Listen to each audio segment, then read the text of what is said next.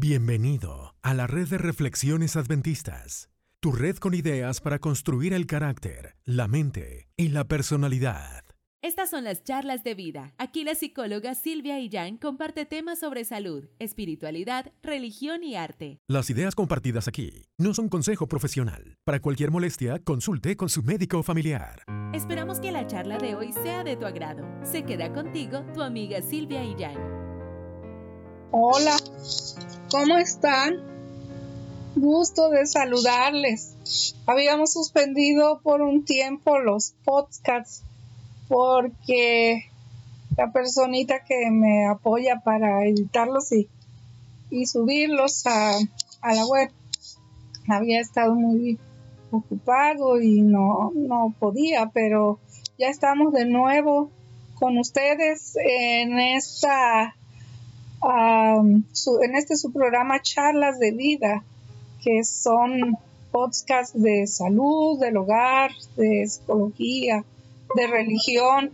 Y pues el objetivo es motivarnos a aprender más cosas que nos puedan ayudar a, a seguir adelante en nuestro caminar por esta tierra, a disfrutar más la vida que el Señor nos presta aquí, a caminar en sus caminos, a hacer su voluntad y pues sobre todo a encontrar el sentido de nuestra vida y tener una meta hacia donde caminar caros como la niña de El Ojo, he titulado a la charla de hoy.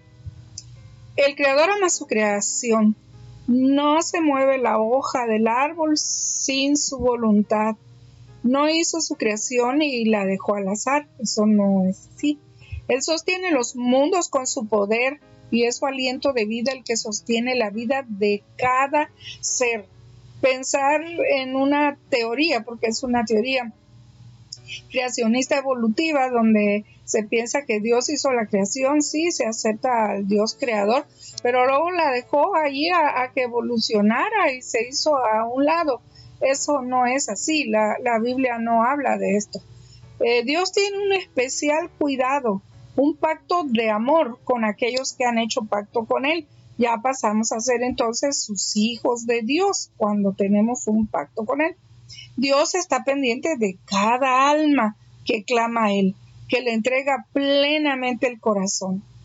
Si tienes una Biblia a mano, te invito para que busques Zacarías 2, versículos 7 y 8. Zacarías es uno de los profetas menores del Antiguo Testamento y está pasando después del libro de Daniel, un poco más allá está el libro de Zacarías. Hay varios profetas ahí, Amós, eh, eh, Oseas, Joel. Pero vamos a ver Zacarías 2, 7 y 8. Poción, la que moras con la hija de Babilonia, escápate, porque así ha dicho Jehová de los ejércitos. Tras la gloria me enviará él a las naciones que os despojaron, porque el que os toca, toca a la niña de su ojo. Hermosísimo texto, promesa del Dios Altísimo. Él dice que quien toca a uno de sus fieles, toca a la niña de su ojo. Imagínate qué dolor es que te lastimen el ojo o que te en el ojo, ahí la niña del ojo, la parte del centro del ojo.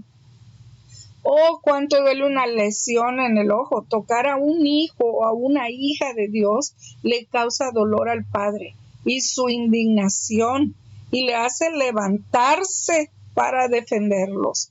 El enemigo de las almas, Satanás, está dispuesto a acusar a los hijos de Dios por sus pecados y nadie puede ser salvo por sus obras.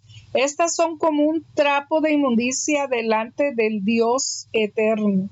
No somos aceptos delante de Dios por nuestra propia justicia. Porque ser así nadie sería salvo. Todos somos imperfectos y pecadores. Somos perfectibles, o sea, podemos superar muchas cosas y avanzar en el camino de la santidad o la perfección, pero no somos ahora perfectos y no somos salvos por lo que nosotros podamos hacer, sino por lo que Él hizo por nosotros. Sin embargo, Hey familia, ¿Conoces todos nuestros podcasts y canales de red de reflexiones adventistas en español? Tenemos la hora del gluten podcast, pan de hoy podcast y charlas de vida podcast. Puedes encontrarlos en Apple Podcast, Google Podcast, Spotify y donde sea que te guste escuchar tus podcasts favoritos. También tenemos un canal de YouTube llamado Adventist Reflections, donde encontrarás videos inspiradores de música que eleva el alma. Únete a la red de reflexiones adventistas. Te esperamos. Sin embargo, él da la orden en el mismo libro de Zacarías 3, capítulo 3, versos del 1 al 7, y dice, me mostró al sumo sacerdote Josué, el cual estaba delante del ángel de Jehová, y Satanás estaba a su mano derecha para acusarle. Y dijo Jehová a Satanás, Jehová te reprenda, oh Satanás.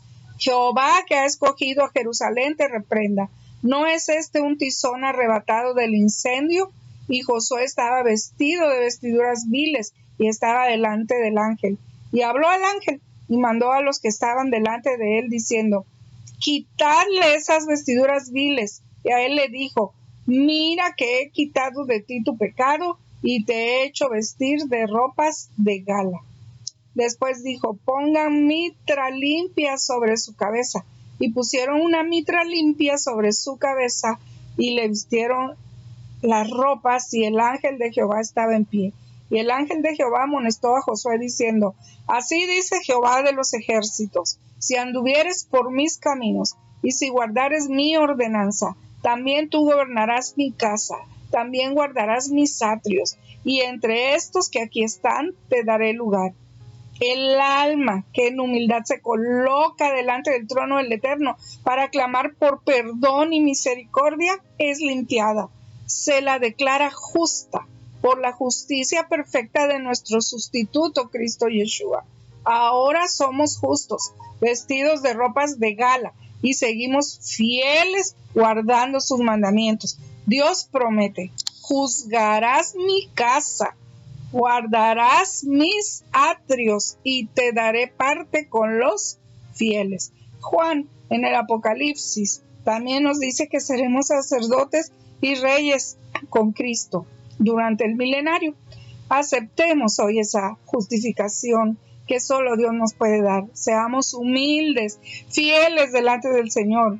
El Altísimo Dios, Dios ante quien somos tan caros como la niña de su ojo. Bendiciones del Altísimo para todos. Un gusto haber estado con ustedes a través de este podcast. Que Dios les bendiga. Ánimo Vamos a seguir adelante porque Dios prometió estar siempre con nosotros. Hasta la próxima. Les saluda su amiga Silvia Illán. Gracias por escuchar este episodio. Si te gustó, compártelo con tus familiares y amigos. Encuéntranos en Facebook, Instagram y Twitter como Adventist Reflections Network. Gracias por seguir y compartir este podcast, tu podcast. Recuerda que tú eres importante para tu creador.